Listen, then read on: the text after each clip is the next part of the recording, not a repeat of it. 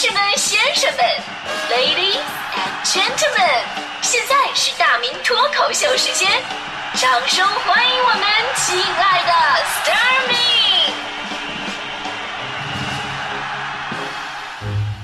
好，欢迎各位来到今天的大明脱口秀，我是大明。呃，进入盛夏，高温酷暑，古有望梅止渴。今天我们聊雪糕降温啊。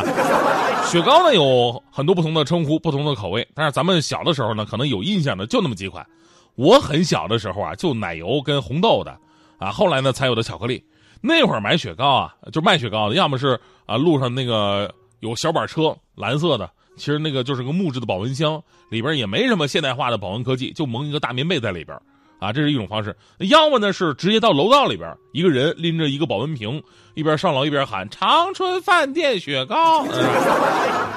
其实我后来才反应过来，就这种商家直接上门卖的方式吧，跟今天那什么 B to C 啊、O to O 啊、新零售啊这些模式特别像。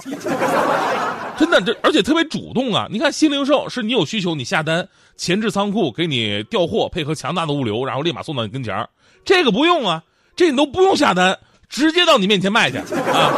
本来你可能都不需要，但是这么热的天儿家里没空调，对吧？听到这么一吆喝，长春饭店雪糕，长春饭店小奶油，哎呦，这这当时忍不住。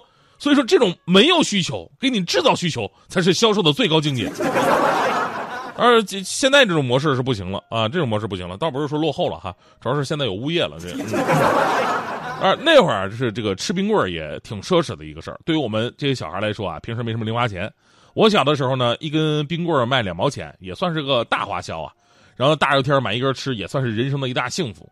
而这种幸福呢，一方面是生理上啊感受到那种清凉了，另一种呢是心理上的那种优越感啊优越感。就我在这吃的时候呢，旁边的小朋友他只能眼巴巴的瞅着。哎呀，这种我有你没有的感觉就特别的优越。当然我这个人呢也没那么自私，对吧？我很乐于分享。有一次看一小孩啊，我在吃冰棍他眼巴巴在瞅着，馋的眼珠子都快冒出来了。我觉得这孩子实在太可怜了，我就招手，哎，你过来，你过来，过过来，过来。然后我递给他一个板凳，说：“来，别光站着呀，来来来，坐着，坐着，坐着，坐着看舒服啊，坐着。”后来的这个雪糕发展太快了，而且每个地方都不一样，都有一些自己的一番一些这个地方的本地特色。我印象比较深刻的就长春那儿的话，就是大脚板啊，对吧？大奶牛啊，这种简单一点的。我个人相对来说比较保守，就雪糕呢，除了奶油跟巧克力的，其他我说实话都没什么感觉。尤其对现在流行的什么抹茶的，我这我这抹抹茶口真的是太变态了。我 我我完全享受不了，我就吃起来跟那个玻璃海苔榨成汁的感觉是一模一样的。对，当年呢还有一款特别著名的雪糕叫什么绿舌头，你们还有印象吗？绿舌头冻起来是硬的，但是因为它的主要成分是果冻。所以化了以后呢，就跟软了的那个舌头似的啊，在那当啷着，那个真的是太恶了，真是每次吃都有一种非常诡异的感觉。毕竟那个年纪我连初吻都没有过。但是呢，这都不是最过分的，最过分是现在啊，现在很多雪糕啊开始不给你好好做了，就是各种各样的标新立异，什么辣椒雪糕啊，就吃完嘴里边是辣的啊，冰火两重天的感觉。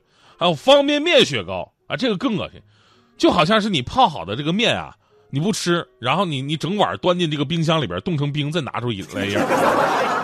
原生态泡面汤不含色素，新鲜葱花与香菜的完美融合，搭配 Q 弹软嫩的泡面夹心儿，舔化了泡面汤里边的泡面就呼之欲出。还有刚才咱们新闻里边说到了现在流行的这个双黄蛋雪糕、猫爪雪糕、椰子灰雪糕这些网红产品，反正各有各的特点吧。年轻人呢拿来拍照的意义大于实用。最后再来说一个我最无法理解的，就小龙虾冰棍儿，你听说过吗？这两天小龙虾冰棍儿可以说是刷爆网络，就一个冰棍模样的大冰坨子里边冻着一只小龙虾，特别像这个小龙虾放在冰箱里边冷冻结成的冰，不知道以为要化开以后再煮了吃呢。这，但是有上海的朋友吧，他们的视角跟别人都不一样啊。别人拿到小龙虾冰棍都在想这玩意儿怎么吃啊？对吧？上海朋友第一眼就直接说，这个冰棍外包装袋和木棍是干垃圾，啊，里边的冰是湿垃圾，吃完的虾壳是厨余垃圾，那个金色的绑线里边有铁丝儿是可回收垃圾。学习令人进步，是吧？那现在这个雪糕呢，就是我们生活当中很简单、很普遍的一种消暑的小零食了，少了很多小的时候的那种情怀，甚至现在有朋友啊特别关注自己的健康啊，这种东西不健康，我能碰就不碰，能不碰就不碰。啊，最莫名其妙，现在很多小女生，哎呦喂，人家体寒不能吃雪糕，然后呢，每吃一口雪糕要喝一口热水，连喝可乐都得放姜片儿，真的是传统文化的一种流失啊。可能有朋友会说了，说吃雪糕怎么能扯上传统文化呢？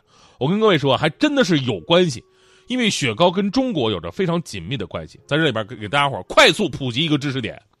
一直以来呢，很多的学者都在研究说这个雪糕到底是怎么来的啊，从哪诞生的？我们只能说雪糕的大众化始于一九零四年，那一年呢，在圣路易斯举行的世界博览会上，首次出现了美国生产的即是即售雪糕机。所以呢，有人说，哎呀，这个美国人在十九世纪末叶已经开始有这个雪糕吃了。但是后来有人认为，法国比美国更早有雪糕。因为在公元一五五零年，法国一家咖啡馆的食谱上最先出现了雪糕这一品名。但是问题又来了，这家咖啡馆的老板并不是法国人，而是一个意大利贵妇开设的。于是很多人又认为啊，雪糕最最早应该出现在意大利。那时候的雪糕呢，是以牛奶、鸡蛋等为原料冰冻而成。而说到这儿，再往上的线索就出现在咱们中国了，而且那还是两千年以前的事儿。周朝的时候，我们就有吃冰的传统了。周礼说：“陵人长冰，以供祭祀宾客。”我们的祖先呢，不是说等到冬天才吃冰的啊，屋檐上结了冰溜子，然后掰下来啃啊，那个真的是太粗鲁了。但是大迪干过这个事儿。咱们其实，在那个年代就已经掌握了冰室储存冰的技术了，夏天也有冰吃。还有刚才说的，说掌管。冰室的伶人，对吧？在忽必烈的年代就已经有冰和奶的制品了。呃，古代意大利著名旅行家马可·波罗曾经到中国旅行，这我们都知道。而在他的游记当中，就有关于他在十三世纪见到中国奶冰的记载，可见当时已经有人用牛奶来造雪糕了。所以，意大利之所以有雪糕，很可能就是从马可·波罗记载的内容当中受到启发而得来的。所以呢，由以上观点可以得出，吃雪糕。就是在传承中国传统文化，谢谢。不过呢，这个说了半天啊，在这里咱们最后说句题外话吧，就是我发现每个朋友吃雪糕的方式真的不太一样。我们都说吧，吃雪糕啊，吃冰棍儿，都是吃，不是舔，不是舔雪糕、舔冰棍儿。但我小的时候，我发现很多人吃雪糕，他们都是用舔的，不咬，那看着就是，哎呀，哎呦，特别不痛快。不是你倒是咬啊！我我我都替你着急，就一根冰棍吧，从头到尾就在那嗦了啊，磨磨唧唧的。有一次我真的受不了啊，我真受不了，我就问我说：“哎，你说你吃个冰棍为什么舔个没完没了啊？你咬一口不行吗？”啊，结果我终于是得到了最真实的答案。为什么？原因就是舔的话，别人就会就就不会再过来说：“哎，你给我咬一口啊！” 是个人都嫌恶心吗？所以说，人家抠门都抠出境界了。喜欢简简单单享受孤独的时刻，我习惯游走在城市间忙碌生活着。我过的也许不是别人真的能懂的。我爱上工作后想着吃什么的快乐，看着人来人往，有点好奇他们的故事。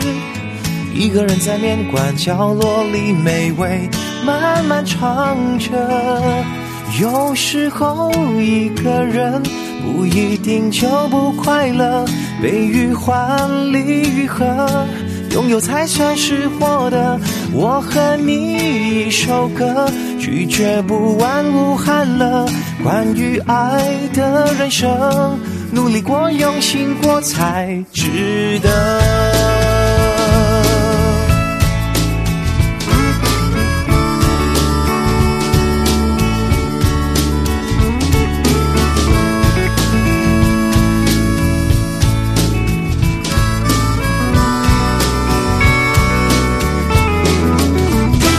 也许你会觉得我过得有一点寂寞，可是我有一个叫做自己的好朋友。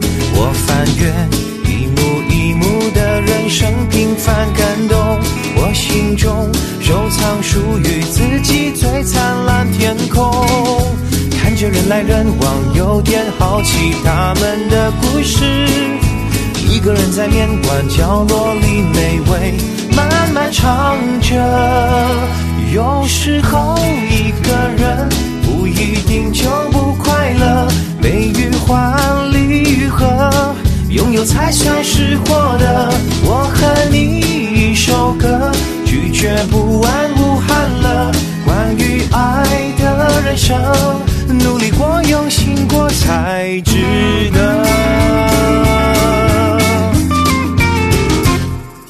时候一个人不一定就不快乐，悲与欢，离与合，拥有才算是获得。我和你一首歌，拒绝不完无憾了。